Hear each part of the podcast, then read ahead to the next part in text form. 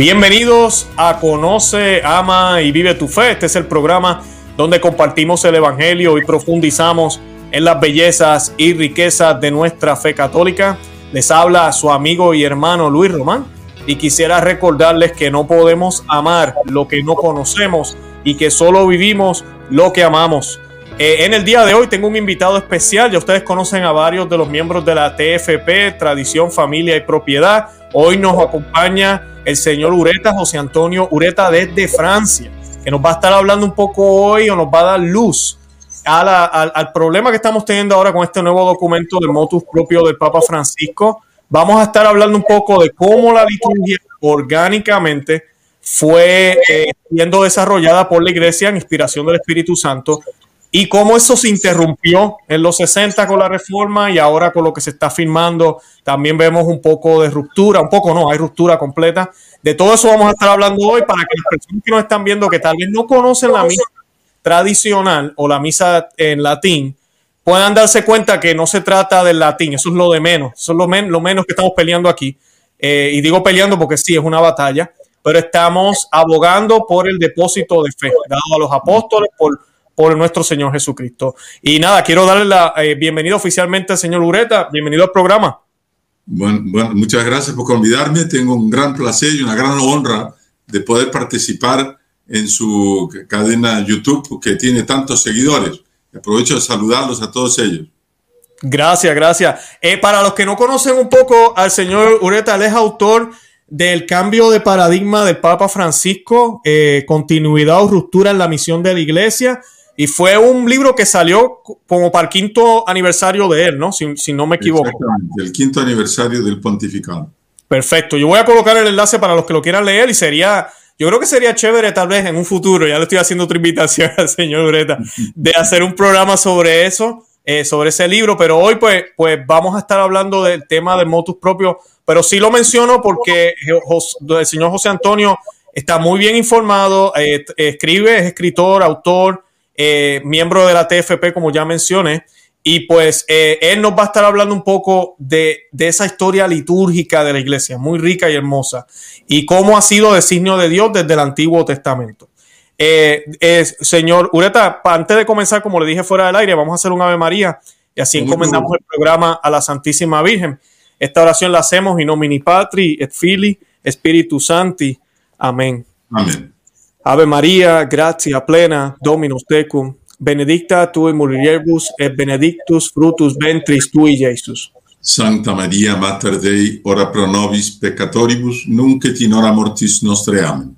Amén. María Corredentora, ora pro nobis, en el, in nomini Patri, et Fili, Espíritu Santi. Amén. Bendito sea Dios. Gracias, señor eh, Ureta. Bueno, para comenzar, yo quisiera si, si me puede dar un breve comentario antes de irnos a la historia de la liturgia, eh, ¿qué, ¿qué, usted piensa de este documento? Especialmente, creo que el artículo número uno del motus propio es lo más que a todos nos ha impactado, el que un papa esté declarando que la única lex orandi es esta nueva liturgia que no tiene ni, ni tiene que 51 años tal vez. Eh, ¿Qué usted opina de todo esto que, que está pasando? Mire, me, sufrí mucho, me dolió mucho el documento, eh, porque de, un lado soy muy apegado a la misa tradicional, eh, pero sobre todo porque lo veo como, eh, así como el Sumorum Pontificum del Papa Benedicto XVI fue un gesto de pacificación y de verdadera pastoral, este parece una declaración de guerra eh, parece una declaración de guerra y no parece un pastor que tiene el olor de las ovejas, sino un pastor que usa el báculo para golpearlas, ¿no? Entonces eh, eh, duele mucho, ¿no? No ser comprendido en nuestras motivaciones y en el amor que tenemos por ese tesoro que es la misa tradicional.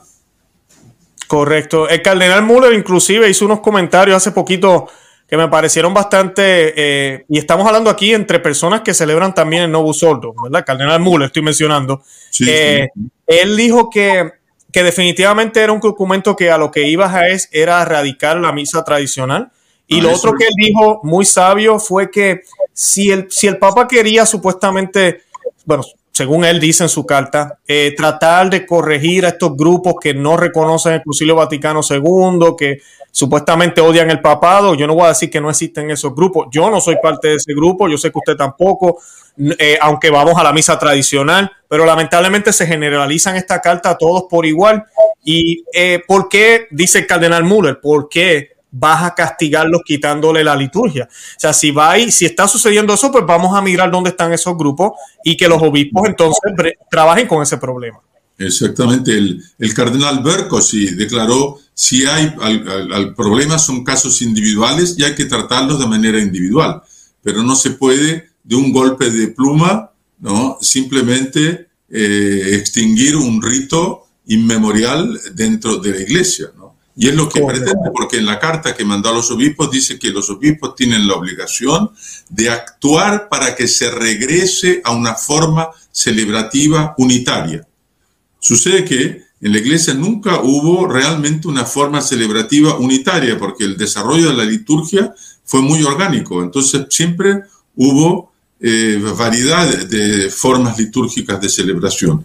A comenzar que hay los ritos bizantinos, orientales y el rito latino. Correcto. No, y, le, pregunto, yo sé que, que, yo creo que la mayoría de la audiencia sabe la respuesta, pero ¿realmente un papa tiene la autoridad de hacer esto, de decir, no más esta misa, vamos a hacerla de esta forma, o, o esto ya es por encima de la autoridad papal? Mire, el catecismo de la Iglesia Católica, el catecismo no el de Trento ni el de San Pío X, el catecismo promulgado por el Papa Juan Pablo II, dice en el, el párrafo 1125, 1125, que lo siguiente, ningún rito sacramental puede ser modificado o manipulado al arbitrio del ministro o de la comunidad, pero después añade, ni siquiera la autoridad suprema de la iglesia puede cambiar la liturgia eh, como, como quisiese, pero solamente en obediencia de la fe y en el respeto religioso del misterio de la liturgia. Eh, entonces, el Papa no es eh, así un soberano absoluto, ¿no? que dice como Luis XIV, c'est moi, yo soy el Estado y hago lo que quiero. No, el Papa es el vicario de Cristo y él, él es el primer guardián de la auténtica tradición, ¿no? como dijo el, cardenal Ratzinger en su tiempo comentando ese trecho del, del catecismo. Y por eso es que el Papa puede después oponerse a los que quieren manipular la liturgia, porque él es el primer obediente. Entonces él da una imagen muy interesante, el cardenal Ratzinger. Él dice, la función del Papa ¿no? es de ser como un jardinero. Eh, que cuida una planta que está creciendo, y no como de un técnico que construye máquinas nuevas y eh, eh, echa fuera las viejas. Claro, no, imagínense si, si así fuera, ¿verdad? Que el Papa tuviera esa autoridad, no, la Iglesia Católica, la fe católica, no hubiese durado dos mil años, porque entonces un Papa viene mañana y dice, yo quiero que lo hagamos mirando para el techo, y viene el otro y dice, yo quiero que, que, sea solo en el exterior, y, nunca vamos a, tener una, una fe única. Yo siempre le digo a la gente que el catolicismo es como la palabra árbol, por ejemplo. Un árbol si yo me voy mil años para atrás y si tuviera la máquina del tiempo y miré a mil años para atrás y yo digo árbol, la gente de esa época va a pensar lo mismo que pienso yo. Me voy dos mil años para atrás y digo árbol y piensan lo mismo. Así es la fe católica. Ella no cambia. La iglesia tiene tres elementos esenciales. La fe, ¿no? Después, los sacramentos y por lo tanto la liturgia, porque los sacramentos, el culto público eh, están incluidos en los sacramentos. Y después una jerarquía. Esas tres cosas fueron dadas por Jesucristo. ¿no? La revelación pública dada por Dios en el Antiguo Testamento, por Jesucristo, nuestro Señor, el mismo durante su vida terrena. Después los apóstoles, que fueron los, que, los testigos junto con él. ¿no? Esa es la fe, el depósito de la fe. Con la muerte del último apóstol se cerró la revelación pública. ¿no? Y a partir de ahí, la iglesia tiene un depósito invariable, no cambia, no puede cambiar, se puede aumentar el conocimiento de ese depósito, pero el depósito no cambia. También recibió siete sacramentos. La iglesia no tiene el poder de agregar un octavo o de sacar uno, ¿no? Lo recibió. Y recibió un culto público también, que es la, principalmente la Eucaristía, la Santa Misa, el sacrificio de la nueva alianza. Y eso también lo recibió, no lo inventó la iglesia, lo recibió de nuestro Señor, de los apóstoles y de la primera comunidad cristiana. Y después la jerarquía. ¿no? La jerarquía es el tercer elemento esencial. Y por eso que nuestra iglesia, nosotros decimos la iglesia es una santa católica y apostólica, porque nuestros obispos son herederos, ¿no? sucesores de los apóstoles. Y esas tres cosas la iglesia las recibió y no las puede cambiar. Las puede desarrollar, pero no las puede cambiar. Hablando ahora de ya del depósito, me gustó algo que dijo el eh, señor Ureta, que la gente se lo olvida. Eh, yo estoy seguro que si el Papa viniera hoy y dijera, vamos a quitar el libro de la primera carta de Romano. Vamos a sacar la primera carta de Romano porque habla de los homosexuales y como estamos en esta situación ahora, no, no es conveniente tenerla ya. Yo estoy seguro que mucha gente va a decir, usted está loco. Ese es el depósito de fe. Pero con la liturgia no vemos eso. Usted acaba de decir algo muy clave, que inclusive se puede ver en la Biblia. Y, y bien importante, nosotros somos católicos, no somos protestantes. Nosotros no, solo es sola escritura, ¿verdad? Tenemos tradición, magisterio y la Biblia, que es el fruto de esa tradición que fue dada por el mismo Señor Jesucristo, tradición, enseñanza verbal, que el Señor le instruye a los apóstoles.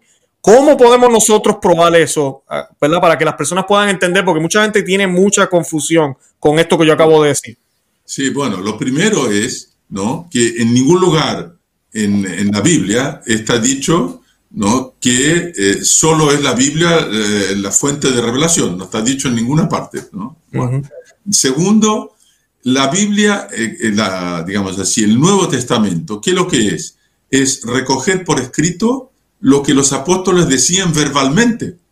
Nuestro Señor Jesucristo no compuso un libro. ¿no?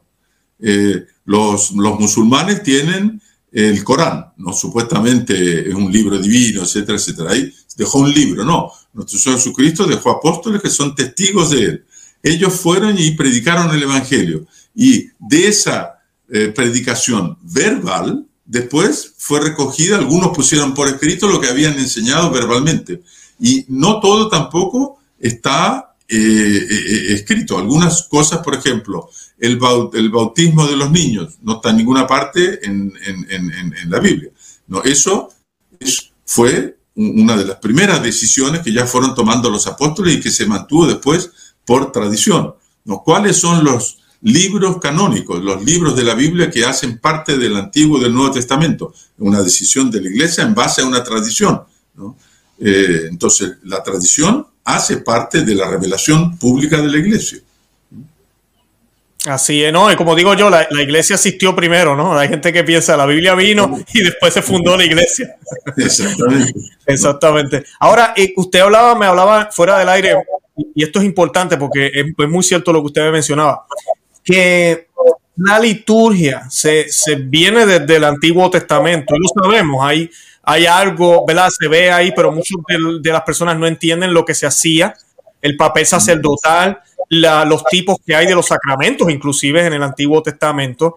Eh, y luego Jesús cumple con todo, con, la, con, la, definición completa, podríamos decir, del plan que él siempre tuvo. Más claramente en la última cena, creo que es el que todo el mundo reconoce fácilmente. Um, pero, pero nos podría hablar un poco de eso. ¿Desde dónde podemos ver ya la, la, la Santa Misa que va llegando hasta que llega Cristo y le da ese cumplimiento? Claro. No, con mucho gusto. Mire, lo primero es que hay que diferenciar, ¿no? Eh, digamos así, el culto privado, el culto interior de, una persona que reza a Dios. Claro, eh, uno tiene plena libertad de hacer lo que quiera y lo que le inspire el Espíritu Santo para adorar a Dios, para reverenciarlo, para dejarse inspirar por el Espíritu Santo, porque es un individuo.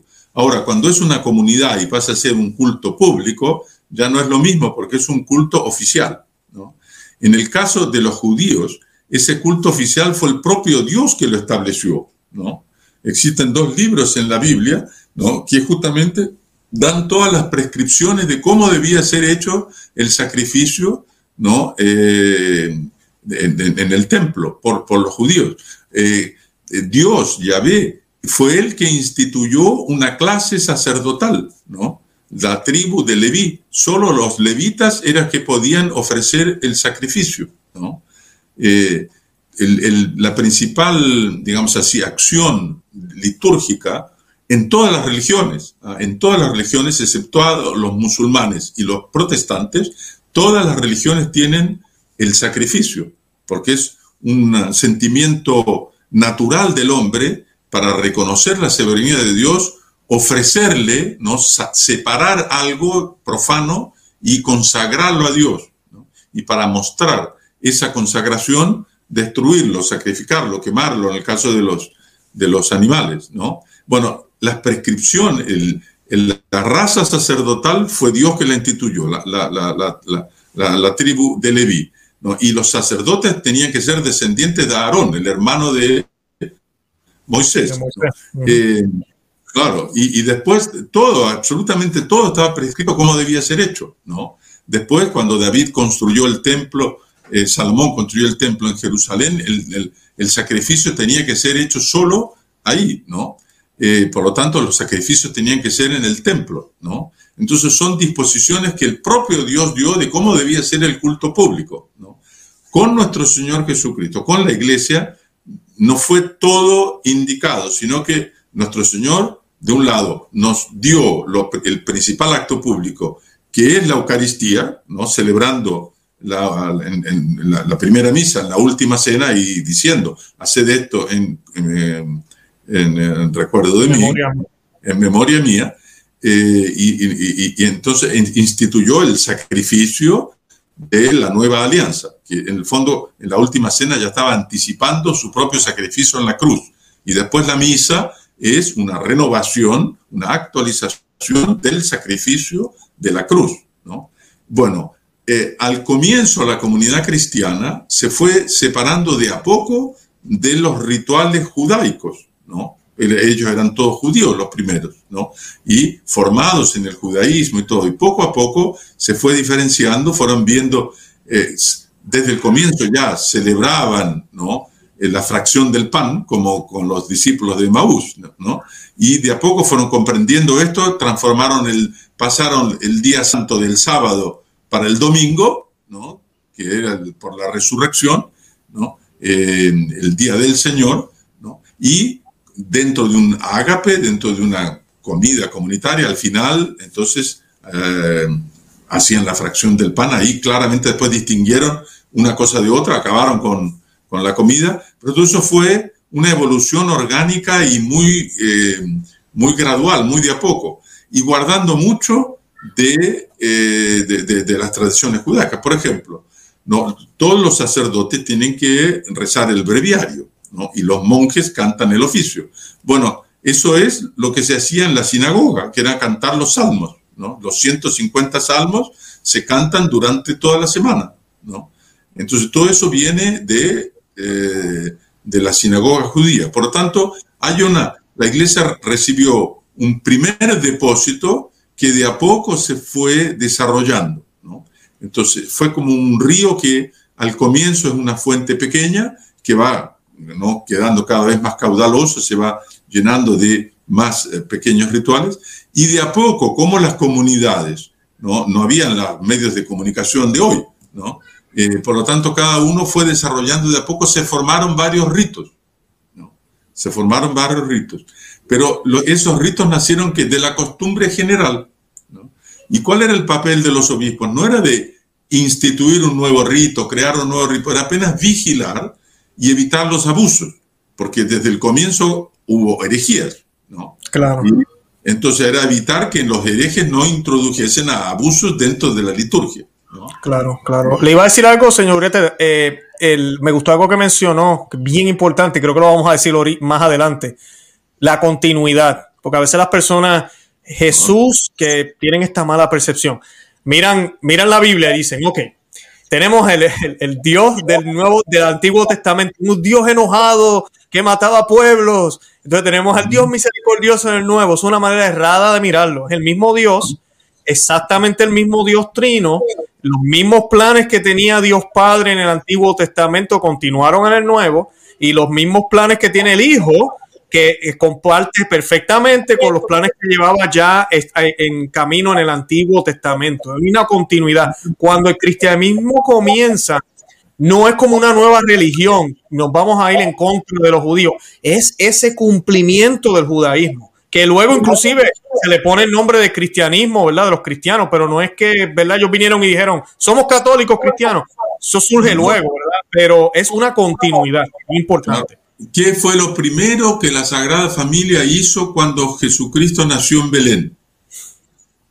Fueron al templo, ¿no? Para la circuncisión del Señor, en la primera fiesta después de la Navidad, un ritual judío.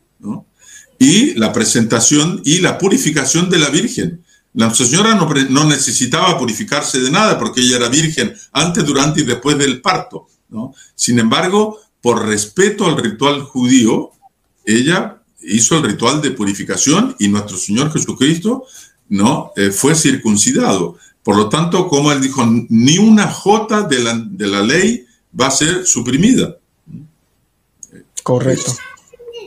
Sí, y, es bien importante eso porque eh, a veces pensamos que, que los cristianos vinieron, Jesús vino con algo nuevo. Entonces los cristianos, ahorita mismo en esta época se nos habla mucho de renovación, la palabra renovación se usa mal, eh, todo es nuevo ahora, nueva versión, el nuevo esto, el nuevo aquello, eh, y hay que tener mucho cuidado con eso. El nuevo iPhone, el nuevo, el nuevo coche. Sí, todo es nuevo. Y pues eso no fue lo que sucedió. Como usted mencionaba, hay una, hay una misma corriente, es un mismo río, pero que, que de parte a diferentes lugares, pero viene de la misma corriente. O sea que estos ritos cuando se forman, me corrige señor Greta, pero tienen unas similitudes, ¿no? Al comienzo, claro, era un solo rito que después se fue diferenciando de a poco a medida que entonces hubo un rito egipcio, un rito en Alejandría y después el rito latino, ¿no? El rito latino. Y después, ¿qué pasó? Que comenzó a haber, claro, comenzó a haber abusos litúrgicos, ¿no? Como los que nosotros vemos frecuentemente hoy día, ¿no? Eh, y entonces comenzaron los primeros eh, concilios regionales para cohibir esos abusos y uniformizar un poco eh, los ritos y comenzar a usar los mismos libros. Entonces, por ejemplo, se reunían los obispos de, toda la península ibérica y hacían un concilio para ver qué cosas estaban eh, eh, siendo hechas mal aquí o allá y decir, no, vamos a hacer todos juntos esto mismo aquí. ¿no? Entonces era para corregir, no era para crear algo nuevo, no era depurar lo, lo, que había. Entonces se fueron formando los diferentes ritos. Eh, después, claro, cuando vino la invasión de los bárbaros fue un caos total. ¿no? Aquí en los, los, francos, cuando se convirtieron, eh, hubo una especie de explosión de grandes liturgias. Aquí lo que hizo Carlos Magno, pidió que viniesen ¿no? monjes de Roma y trajesen el rito romano a, Francia para los francos. Pero como aquí ya había un rito franco, se creó un, un, rito propio que era mezclado. Y curiosamente después ese rito de aquí mezclado de franco y romano fue para Roma, ¿no? Y fue el que terminó determinando en Roma. Eh, pero todo eso muy orgánicamente, ¿no? Pero continuaron a haber otros ritos. Eh, entonces, cuando, cuando vino la crisis protestante, ahí realmente comenzaron a aparecer abusos totales, porque Lutero tenía un concepto completamente equivocado de la, misa apenas como una conmemoración de la última cena y no como una renovación del sacrificio.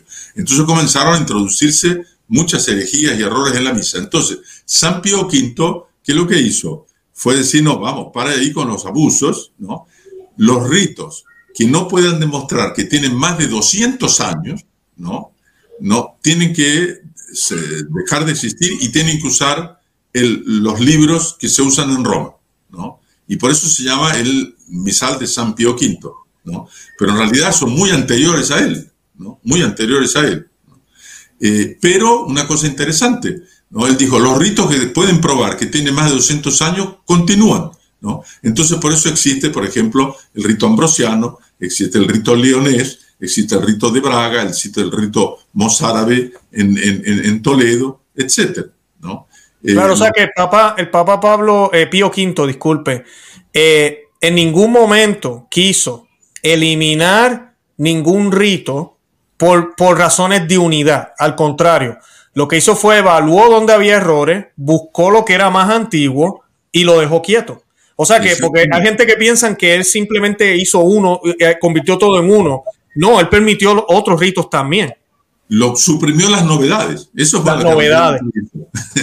no, porque el, rito, digamos así, el rito eh, romano, el rito de Roma, en la época del Concilio de Trento, en realidad, digamos, por esa evolución que, tuvo, el, digamos así, las formas más antiguas vienen de San Damaso.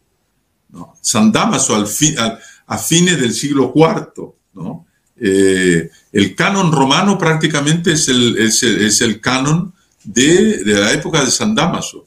Y, sí, en ese siglo, disculpe señorita, ese fue el siglo del Papa Gregorio, ¿no? El, no, después San Gregorio Magno en el siglo VI. ¿no? O sexto, disculpe, Y San Gregorio Magno fue el que eh, agregó más cosas, digamos. Sí, que le dio como el orden que nosotros tenemos ahora. No fueron cosas que él agregó, sino que él permitió que cosas que se habían agregado entre tiempo se mantuviesen. Entonces, desde, desde San Gregorio Magno hasta San Pío V, el rito sufrió modificaciones mínimas, mínimas. Se agregaron fiestas, ¿no? Por ejemplo, toda la devoción a, la, Eucaristía, ¿no? La fiesta de Corpus Christi, ¿no? Fue, quien compuso la misa fue San, Santo Tomás de Aquino, ¿no?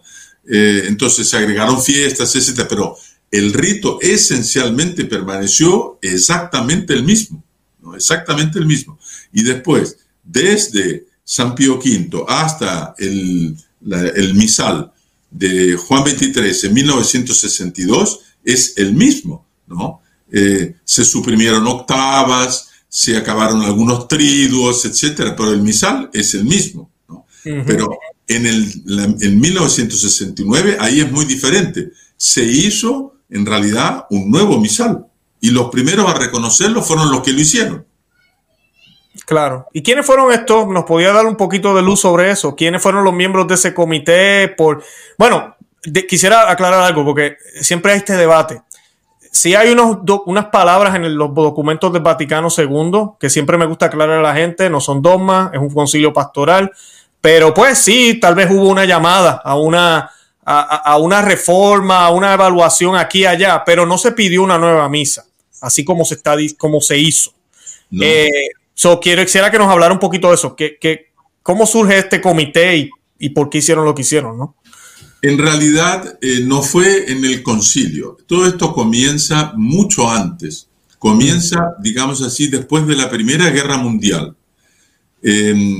En el siglo XIX hubo un movimiento litúrgico muy sano, eh, llevado adelante por eh, el abad de Solem aquí en Francia, ¿no? Dom Guéranger, Dom Guéranger, el abad, y especialmente para popularizar el rito romano aquí en Francia, porque usaban un rito galicano que era muy jansenista y galicano, o sea, que no reconocía mucho el poder, la autoridad suprema del Papa. ¿no? Eran, era, era una herejía conciliarista en el fondo que declaraba que los concilios eran superiores al Papa, etc. Entonces, Don Guéranger insistió mucho para que se eh, respetasen en Francia el rito romano. ¿no? Y, eso dio realmente, y después que lo que hizo, restauró el gregoriano, don Granger. Entonces San Pío, San Pío X ¿no? Eh, impuso que se volviese a usar el gregoriano que estaba cayendo en desuso en muchos lugares. ¿no? Y ahí hubo realmente una, una renovación litúrgica. Pero después de la guerra mundial, cuando comenzó, por causa de la crisis modernista, hubo un desvío en el movimiento litúrgico. Y el desvío consistió en qué? En buscar una democratización de la liturgia. Una democratización de la liturgia. En el sentido de que esa separación entre el sacerdote y los clérigos que estaban en el altar y los fieles que están en la nave participando de la misa, ¿no? No podía ser tan grande. Entonces, en nombre de una participación activa en la liturgia, quisieron disminuir lo más posible la diferencia entre los clérigos y los laicos. Sucede que, por ejemplo, mencioné eh, el Antiguo Testamento y los judíos. En el templo, en la parte donde se hacían los sacrificios, solo podían entrar los levitas. Y para ofrecer el sacrificio solo podían ser los sacerdotes, o sea, descendientes de Aarón. Porque justamente es una raza elegida, sagrada, para hacer el acto más sagrado que existe en el mundo, que es la Santa Misa. ¿no? Entonces, y en el caso nuestro, ni siquiera es el sacerdote el que celebra, en realidad él empresta sus labios a Jesucristo. El que se ofrece en sacrificio en la misa es nuestro Señor nuevamente que renueva incruentamente el sacrificio de la cruz. Por eso el sacerdote, cuando consagra, dice, esto es mi cuerpo, no dice, este es el cuerpo de Cristo, esto es mi cuerpo. En realidad es Jesucristo que está hablando por los labios de él. Entonces, eh, tiene que el sacerdote actúa en el altar in persona Christi, en eh, en la persona de Jesucristo. Y de ahí la inmensa diferencia entre el celebrante y los ministros que lo ayudan y los fieles que participan desde la nave. ¿Y qué es lo que hacen los fieles? Es unirse a las intenciones de Jesucristo, ofreciéndose al Padre, de la iglesia que ofrece, que ofrece nuestro Señor, su cabeza, al Padre, y del sacerdote, ¿no? que es el ministro de la iglesia en el momento. Entonces es una participación sobre todo interior. ¿no? Pero ya en los años 30 comenzaron a querer insistir mucho, entonces que la misa tenía que ser dialogada, ¿no? Eh, y, comenzó ya un poco esta especie de totalitarismo, todo el mundo se pone de pie, todo el mundo se de rodillas, cada vez menos, ¿no? Entonces ya había un movimiento anterior. ¿no? Eso pasó también eh, con la reforma en el 55, creo que fue con la Semana Santa, tal vez es parte de eso, cuando cambian la Semana Santa bajo Pío, Pío XII, creo. exactamente, comenzó en el 50 y el, el, el artífice fue el padre Bugnini, que después fue el presidente del concilium que organizó el, nuevo ordo de la misa. ¿no? Sí. ya hubo una, digamos así, eh, tocaron de, una manera un poco artificial, ¿no? Em, en, en, en, lo, digamos así, en el momento más sagrado del año litúrgico, que es el triduo, de la Semana Santa, el Triduo Pascual, y un poco con una mentalidad, eh, digamos así, siglo XX, que el hombre ya es el hombre del progreso, que consigue hacer las cosas y que es el que, justamente no es lo que el Ratzinger, el cardenal Ratzinger, dice en, ese, en lo que cité al comienzo, eh, no fueron jardineros, ¿no? sino eh, fabricantes de coches. ¿No? Entonces hicieron un nuevo modelo, un nuevo modelo de coche. Ya fue un poco artificial, ¿no? Ya fue un poco artificial. Entonces es algo que venía de antes. Y de tal manera esto venía de antes que eh, en el concilio eh, el Papa Juan XXIII creó comisiones para preparar esquemas preparatorios del concilio, ¿no? Y los esquemas preparatorios son todos realmente muy buenos, ¿no? Era, por así decir, la, lo más adelantado en la teología ¿no? hasta esa fecha. ¿no? Eh, y todos los esquemas fueron rechazados eh, ya en la primera sesión del concilio. El único esquema que fue aceptado y que se debatió, el propio esquema que había sido elaborado previamente, fue el esquema de la liturgia. ¿Por qué? Porque ya había sido elaborado con un espíritu nuevo, digamos, ¿no? con espíritu de constructor de coches y no de jardinero. Mm. O sea, ya es previo un poco al, concilio. Pero a pesar de eso, durante el concilio, los padres conciliares, por ejemplo, eh, insistieron en que se mantuviese en latín. Sí. eso está en la Sacrosantum Concilio. Sí. Número 36. ¿sí? En ningún momento piden que, por ejemplo, sí, que las lecturas sean hechas en vernáculo, ¿no? Para que el pueblo comprenda mejor.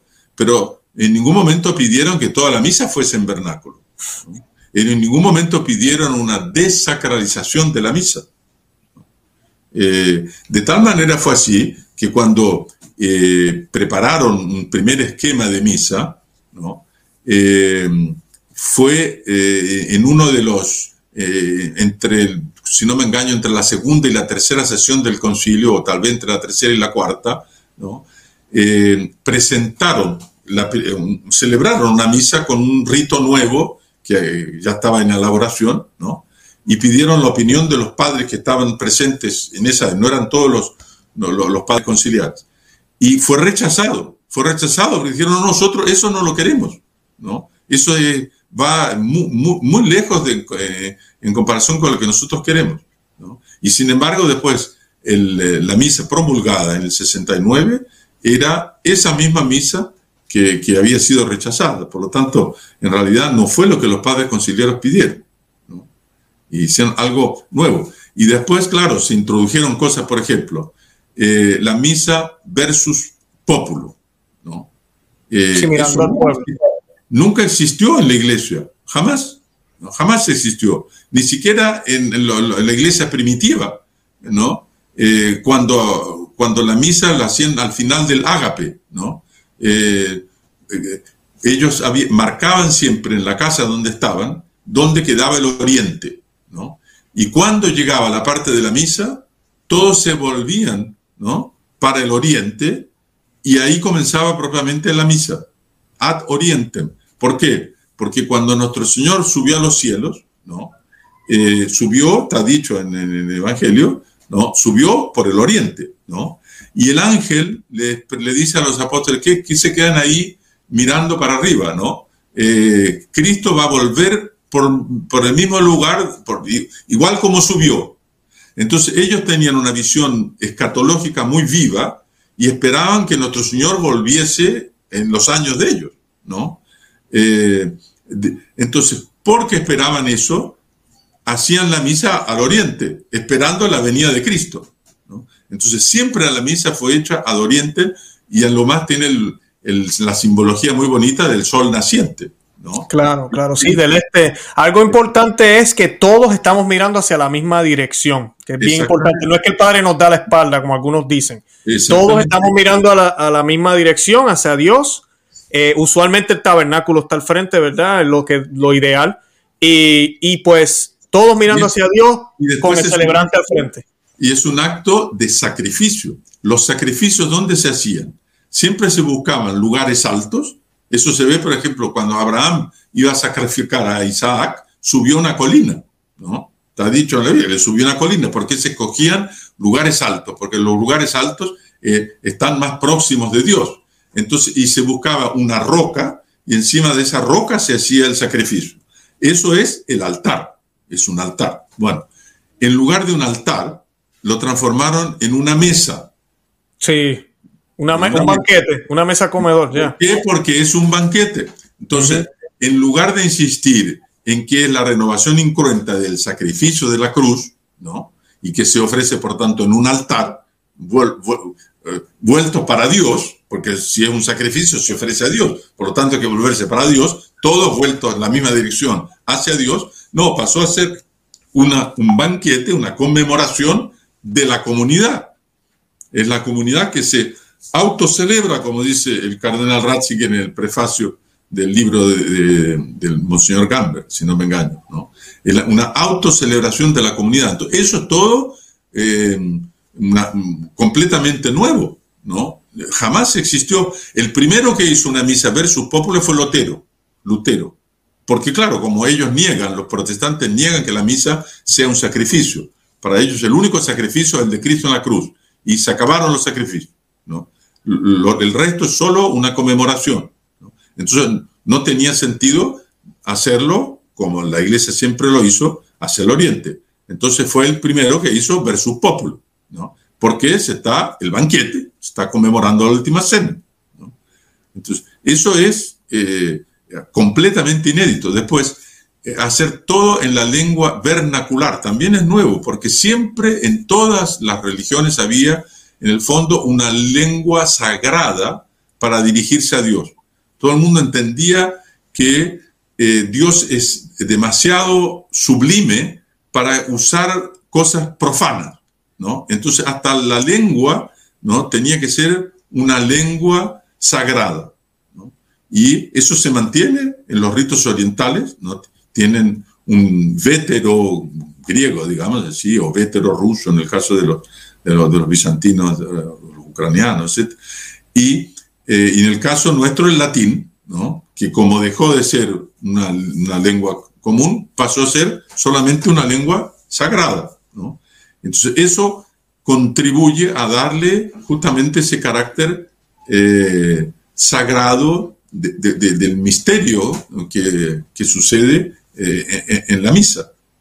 Y ahora, hacerlo todo al revés, volverlo versus populi, con la teatralidad que eso incluye, en una lengua vernacular, la misa pasa a ser una cosa muy banal. Entonces, la única manera de evitar, ¿no? La, digamos así, el aburrimiento de algo que se transformó en banal, ¿no? Es comenzar a hacer teatro. Y comienzan a aparecer novedades y el, el sacerdote aparece de payaso, eh, hacen entrar la Eucaristía en un dron, eh, hacen danza, horrible. patines, ¿no?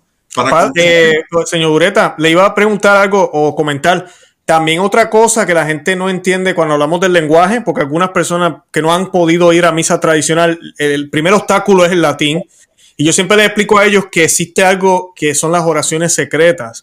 Muchas de las cosas en la misa no se decían en voz alta y nosotros no teníamos que responder nada tampoco. O sea que el latín no es un problema, nunca lo fue por 19 siglos. No, sobre eh, todo desde que aparecieron siempre los, los, los, eh, los, libros de misa, los misales, que tienen la misa con el latín y el, eh, la lengua vernacular. ¿No? De manera que uno puede ir perfectamente acompañando. Y nosotros los españoles tenemos, y los, hispánicos, digamos, hispanófonos, tenemos la ventaja de que el latín es muy próximo del castellano. En realidad, inclusive en el latín se entiende un poco, ¿no? lo que el padre está diciendo. ¿no? Sí, eh, pero hay unas partes que el padre, eh, por ejemplo, en latín, la misa la dice en secreto, porque él es, es, él y Dios, no somos, yo no tengo que estar escuchando todo, ahora se, en la misa nueva todo se dice. Todo el canon, todo el canon de la misa, desde el Sanctus, ¿no? Hasta el Padre Nuestro, el sacerdote decía todo en voz baja. El único que podía escuchar era el monaguillo, ¿Y por qué tenía que ser que el monaguillo pudiese eh, eh, escuchar? Porque si el padre ya está un poco viejito, etcétera, de repente se olvida de hacer la consagración del vino, el monaguillo se podía dar cuenta y decirle, padre, mire, a usted le faltó hacer la consagración, ¿no? Eh, pero tenía que ser en, en voz Ahí es justamente él con Dios, ¿no? Y bueno, ese silencio es muy sobrecogedor, es lo primero que impresiona a una persona que no está acostumbrada a la, misa tradicional. A mí me pasó. y que, entonces al comienzo asusta un poco, ¿no? Y dice, aquí? Pero de ahí a poco la atención comienza a ser atraída por el incienso, por los gestos que el sacerdote hace. La campana tiene sentido, la, campanita. La, campanita, los movimientos de los, de los monaguillos, etc. Y después es un poco como uno puede quedarse delante del mar eh, una tarde entera, sin problema, solo escuchando el ruido de las olas. O se puede quedar delante de una chimenea viendo el fuego horas, horas y horas. ¿Por qué? Porque el misterio, eso tiene una atracción propia que suscita pensamientos. Y ese silencio y eh, esa eh, escena que se produce así un poco parada, ¿no? Eh, favorece, ¿no? Eh, digamos así, pensamientos muy elevados. ¿No? Y uno luego se acostumbra, se acostumbra y después al contrario, si tiene que ir a una misa nueva, ¿no? Le, le, desagrada no poder concentrarse. Sí, es bien difícil. Que se levante, que se siente, ¿no? Sí, es más difícil y hay muchos obstáculos. Eh, ahora, yo quería, ya que estamos en la, en la reforma, o yo le digo reforma porque es el lenguaje, para mí fue destrucción, pero eh, la reforma que, como le llaman, litúrgica, eh, o revolución litúrgica, que es lo que fue. Pues eh, ¿Cómo perdimos eso? Entonces, empieza esta revolución que no tiene continuidad. ¿Nos podría hablar un poquito de eso? Porque hay gente también que piensa, inclusive el Papa Francisco afirma en la carta que acompaña al reciente motus propio, que todos los tradicionales podemos encontrar, todos, no dijo algunos, dijo todos los elementos de rito romano en la misa nueva. ¿Qué usted piensa de eso? No, pues, mire, el, problema es el siguiente. un gran liturgista del siglo XX fue Monseñor Klaus Gamber. Él es el fundador del Instituto Teológico de Ratisbona.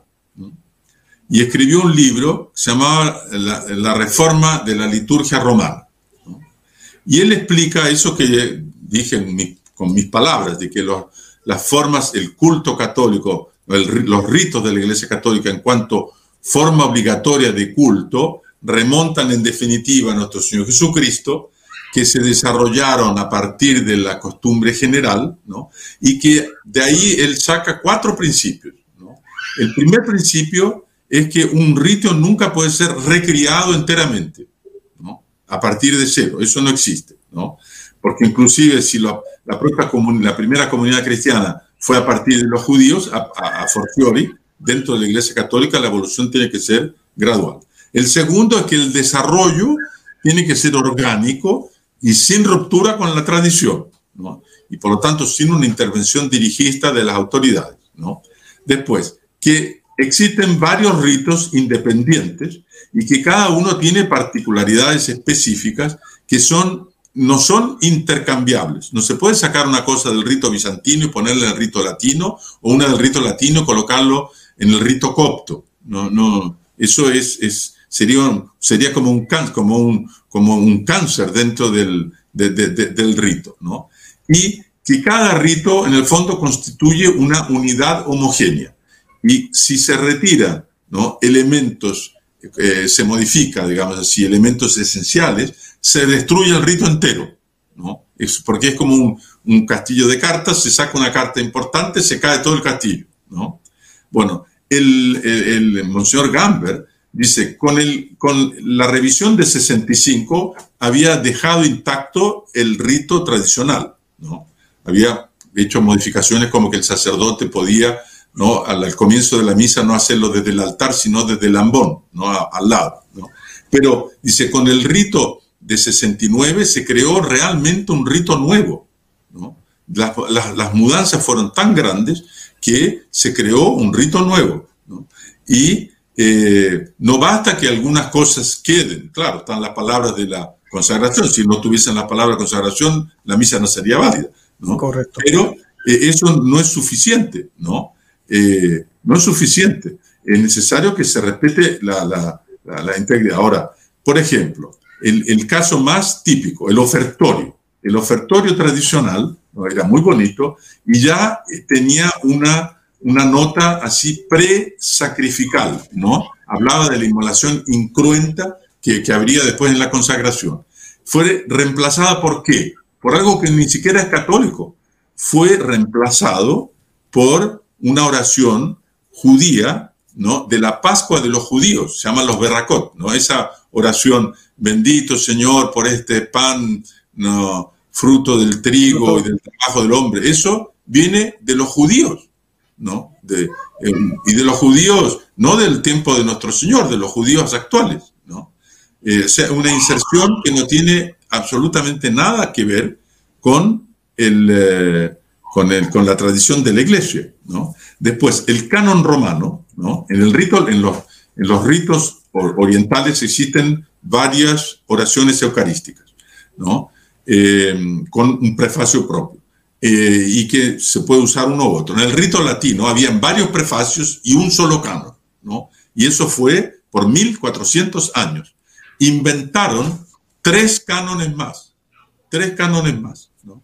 El, eh, el segundo canon, el primero es el canon eh, tradicional, el segundo fue tomado de una oración eucarística de San Hipólito del siglo III, que no es, no era del rito latino, ¿no?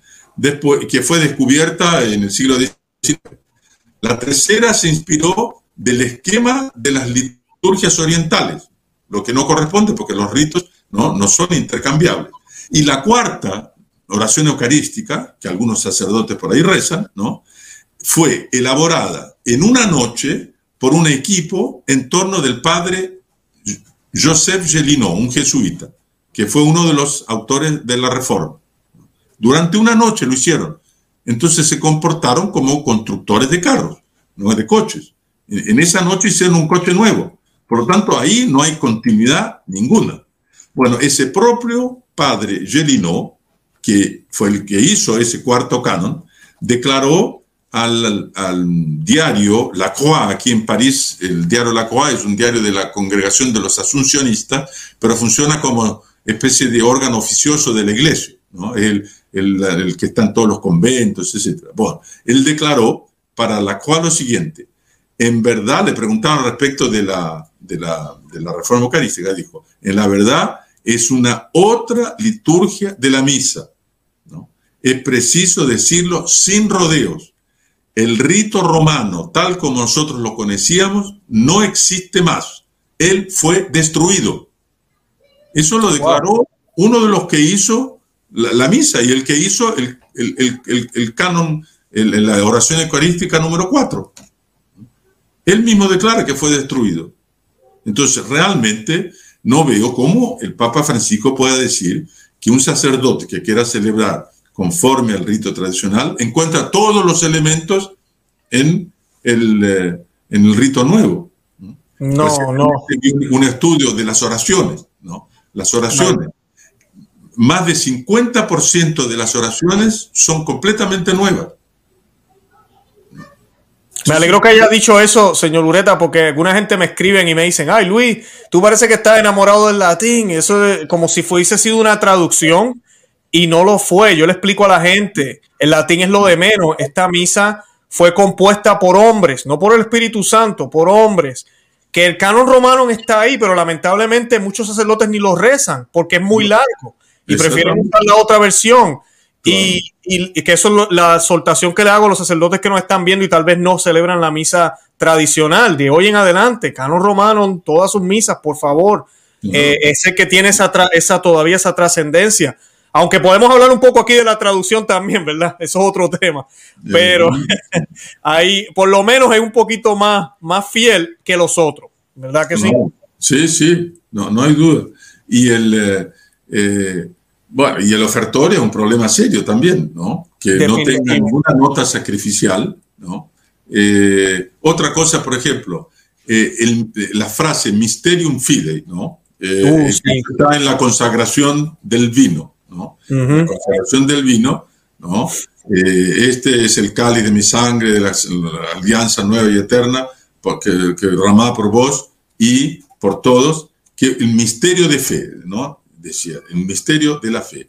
Entonces, Mysterium Fide. Eso estaba en, el, en, el, en, la, en la, fórmula de la consagración desde el siglo IV o del siglo VI, uno de los dos. ¿no?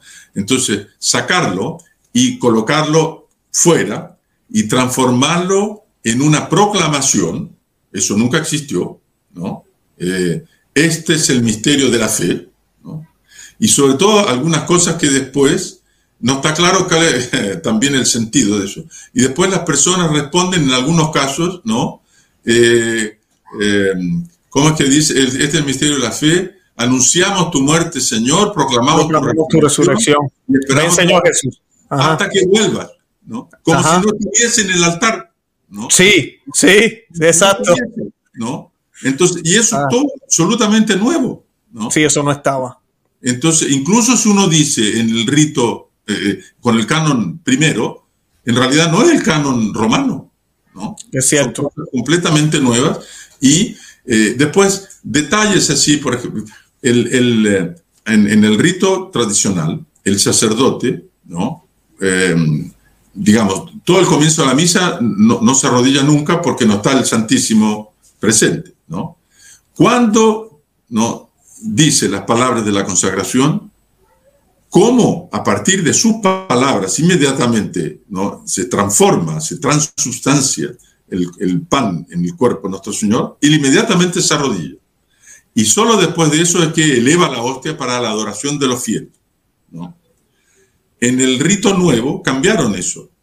Entonces, él dice las palabras de la consagración, levanta la hostia, para la adoración de los fieles y solo después se arrodilla.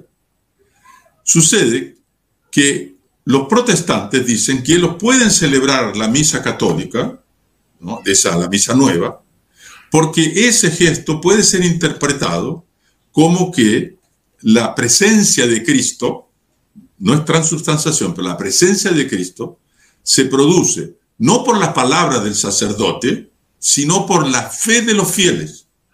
Es la fe de los fieles que hace que nuestro Señor se, se vuelva presente. ¿no? Entonces, el hecho de levantar la hostia, ahí todos creen, ah, Cristo está presente, ahí entonces se produciría la presencia. Los protestantes lo aceptan. ¿no? Entonces, de ahí hay, no es una expresión enteramente clara de la fe católica, que es por las palabras del sacerdote, ¿no? que se produce la transubstanciación y por eso él inmediatamente después se arrodilla. Entonces, por más que esté el canon romano, el gesto no está más. No, oye, excelente, señor Ureta. Ah, una cosa me, hizo recordar, cuando se distribuye al Señor también, el sacerdote ahora en la misa nueva te dice cuerpo de Cristo y tú tienes que afirmar que lo es. Tú dices, amén, ¿verdad?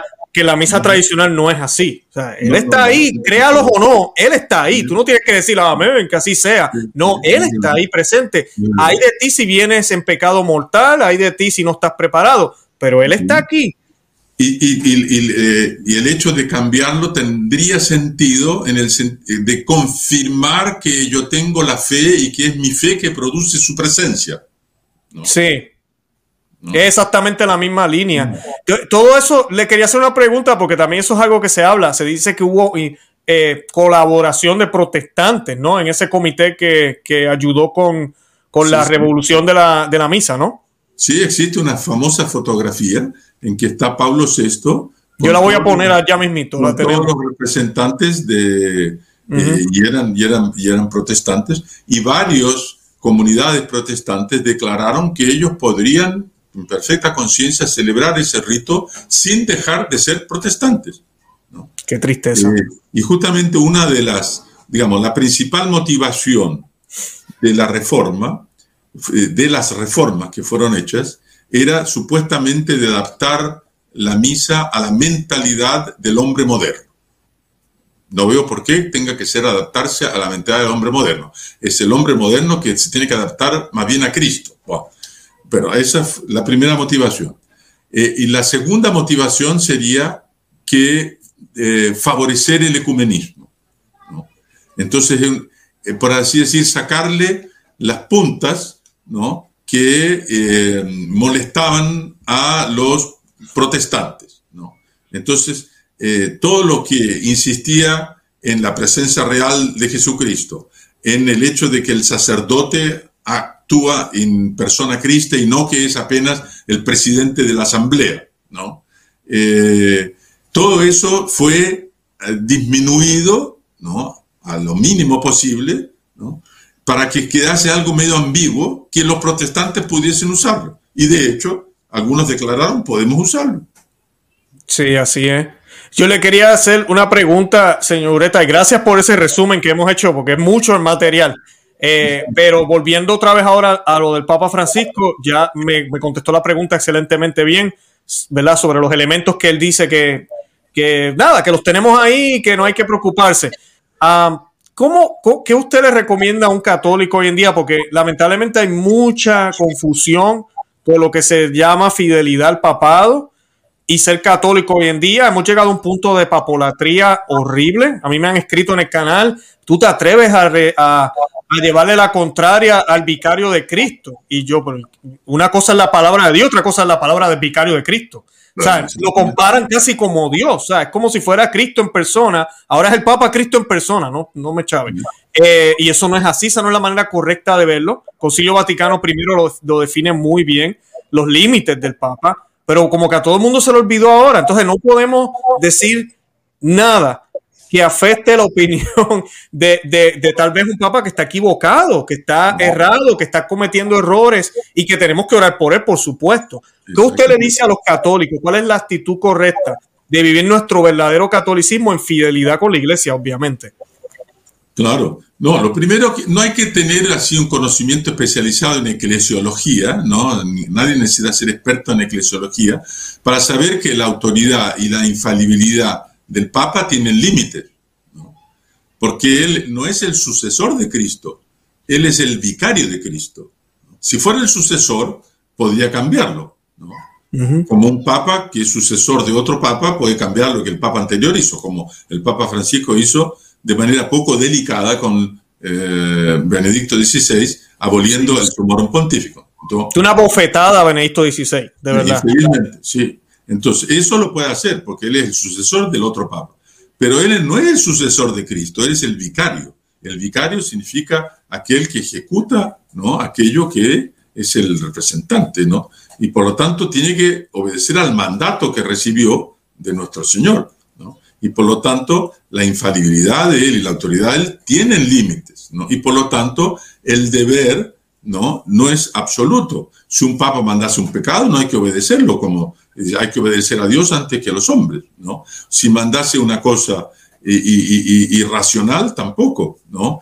Eh, el, mandar algo incoherente, por ejemplo, el, el motu propio actual, ¿no? Tradiciones, tradiciones custodes es incoherente porque en el punto número uno dice que la única forma de la lex orandi de la iglesia es el nuevo ordo de la misa.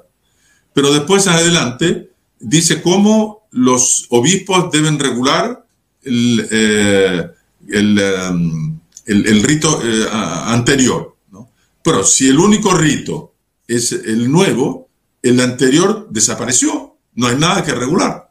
Entonces es incoherente en, sí mismo. ¿no? Entonces, ¿cómo se puede obedecer algo que es incoherente? ¿no? Entonces, hay, hay límites.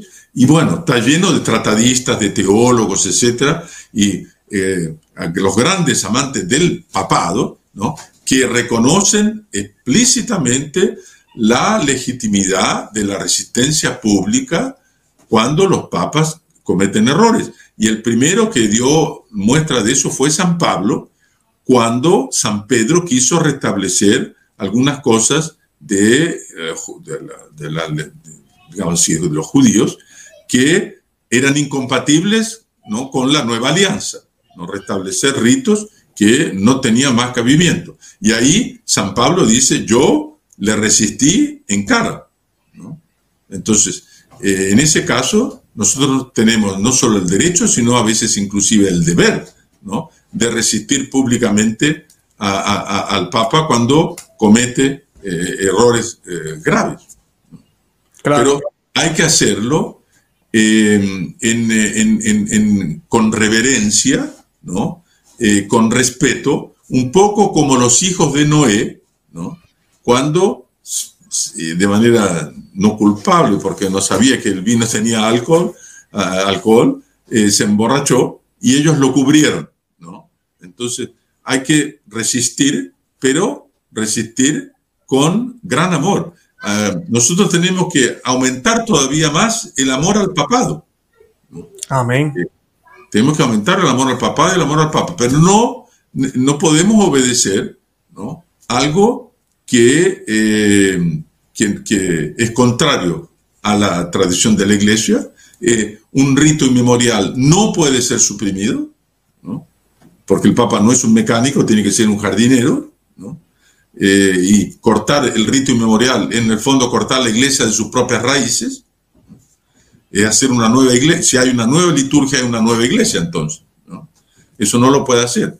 Y por lo tanto, me parece que lo que eh, dijo Monseñor Schneider en una eh, entrevista reciente, ¿no? de los sacerdotes jóvenes que quieren celebrar la misa tradicional, eh, deben pedir permiso, porque actualmente hay que pedir permiso, volvió al sistema eh, anterior al sumorum pontífico, pero si les niegan el permiso, dice, ellos tienen el derecho, nadie les puede sacar ese, ese derecho a celebrar un rito inmemorial.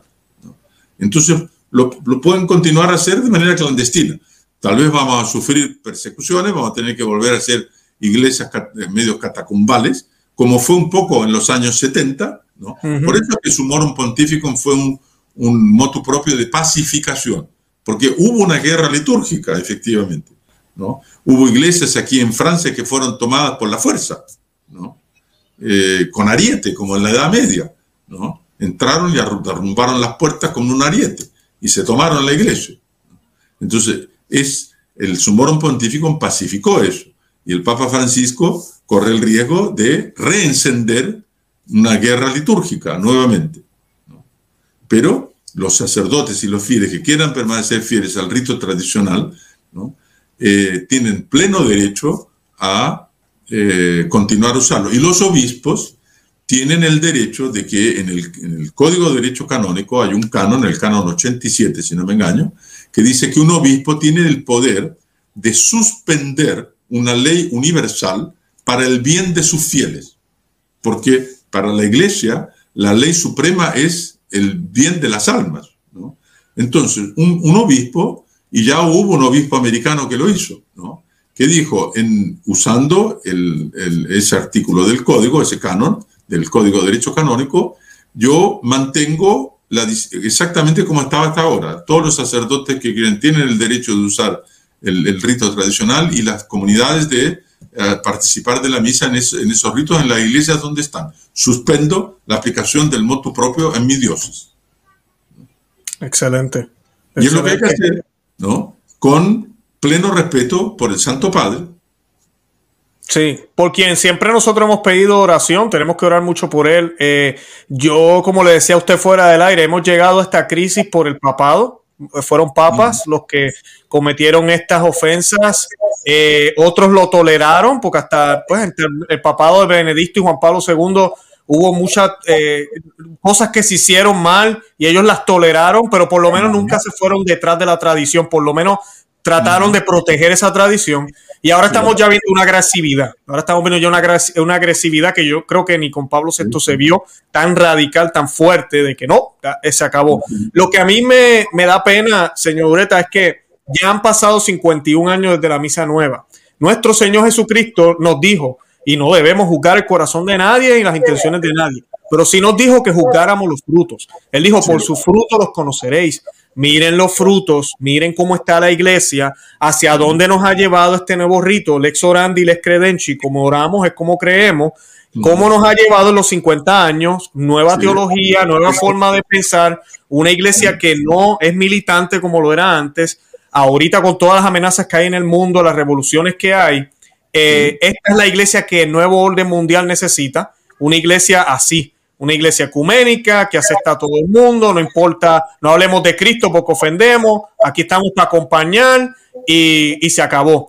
Y eso es lo que ha pasado. En cambio, cuando uno ve las comunidades que han seguido el rito tradicional, y no estoy diciendo que son los más santos y los otros no, hay de todo en ambos lados, no me tomen a mal, pero sí, cuando uno escucha la teología, cuando tú ves cómo piensan, usualmente son los grupos de eh, parroquias tradicionales los que salen y le dan frente a todos estos intolerantes hoy en día con la agenda gay, con todo lo que está pasando con el nuevo orden mundial, con todo lo que nos está sucediendo en todos los ámbitos. Usualmente son estos grupos que nos tildan de radicales, pero bendito sea Dios por eso, porque estamos, tenemos una claridad de, lo que realmente debe ser el reinado de Cristo aquí en la tierra y no podemos dejar eso que se pierda. A mí, a mí me chocó enormemente cuando vi un, un sondeo del Pew Research Center, creo que fue, a respecto de las creencias de los católicos norteamericanos, diciendo que apenas 20% de los católicos practicantes ¿no? creen en la transubstanciación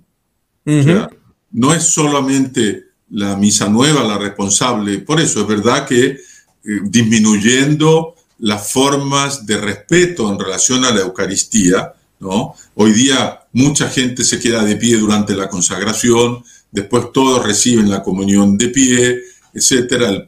Las, las propias genuflexiones del sacerdote en el altar, ¿no? Se disminuyeron al mínimo, ¿no?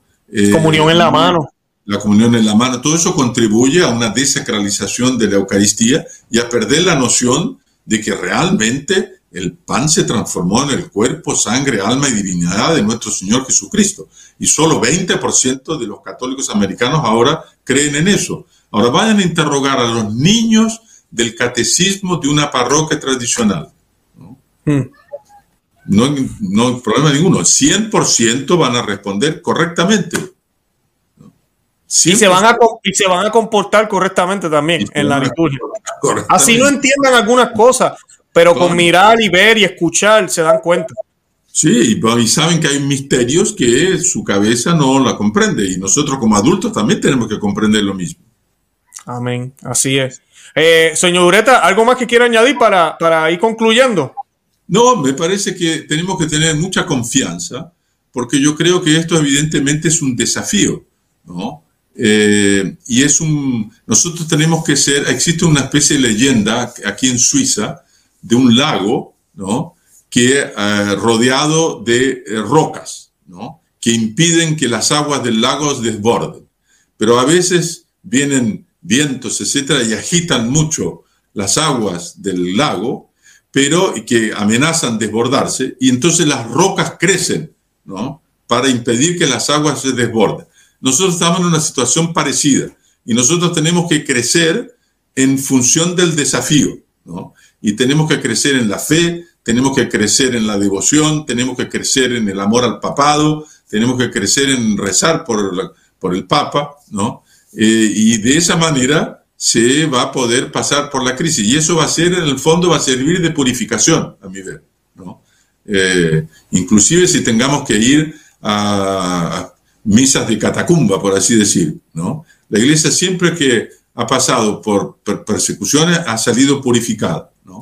Y yo siempre tengo mucha eh, eh, confianza y esperanza en ese sueño de San Juan Bosco, cuando vio que la iglesia de Pedro estaba en medio de una tempestad, ¿no? El barco estaba a punto de, de hundirse, ¿no? Y en eso muere un papa, es elegido un otro y ese nuevo papa coloca el barco ¿no? En, afirmado en una columna que es la Eucaristía y en la otra columna que es la devoción a la Santísima Virgen. Y ahí se calman ¿no? la tempestad, hay una gran batalla y el barco de la iglesia derrota ¿no? la, armada enemiga. Y me parece que es lo que va a, suceder y es lo que está prometido por la Virgen en Fátima, que vamos a tener grandes sufrimientos, pero que al fin su Inmaculado Corazón va a triunfar. Tenemos que tener mucha confianza en esa promesa.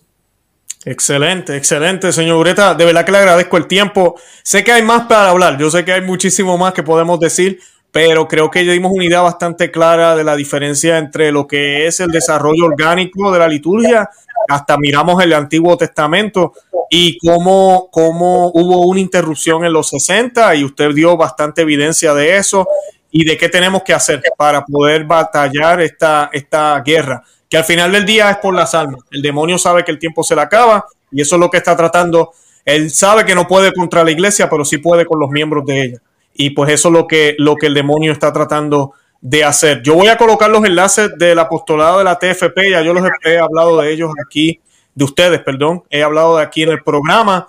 Eh, les pido que si están buscando a quién hacer una donación, qué movimiento ellos son una muy buena opción. Son hombres que van a sitios a hacer, eh, marchas, que eh, van a las calles a, presentar el Evangelio como debe ser, donde hay cosas que no se deben estar haciendo, como por ejemplo aquí en Estados Unidos con la Drag Queen Story Hours.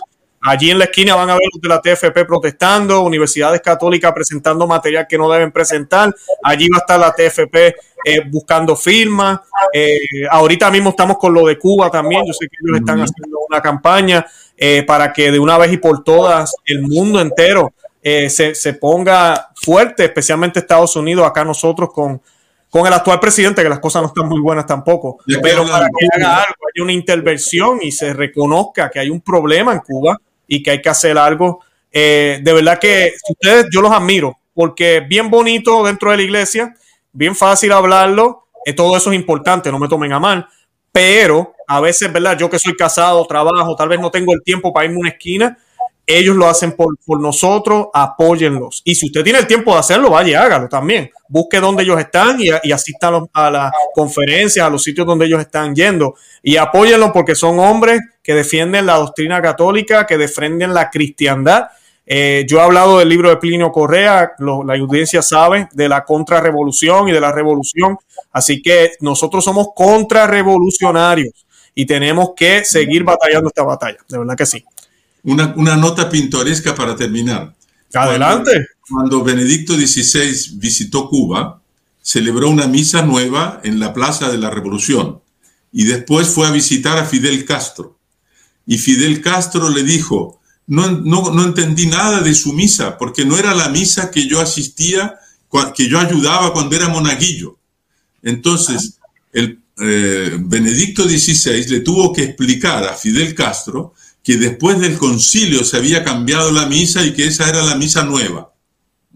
Increíble, eso yo no lo sabía. Sí, es Interesante. Interesante y va mucho con el tema de hoy. Increíble. Excelente. Bueno, señor Ureta, yo me despido entonces. De verdad que Dios lo bendiga. Estaré orando por ustedes allá en la TFP en Francia.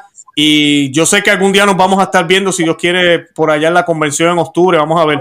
Eh, sí, y pues podremos hablar en persona si Dios quiere.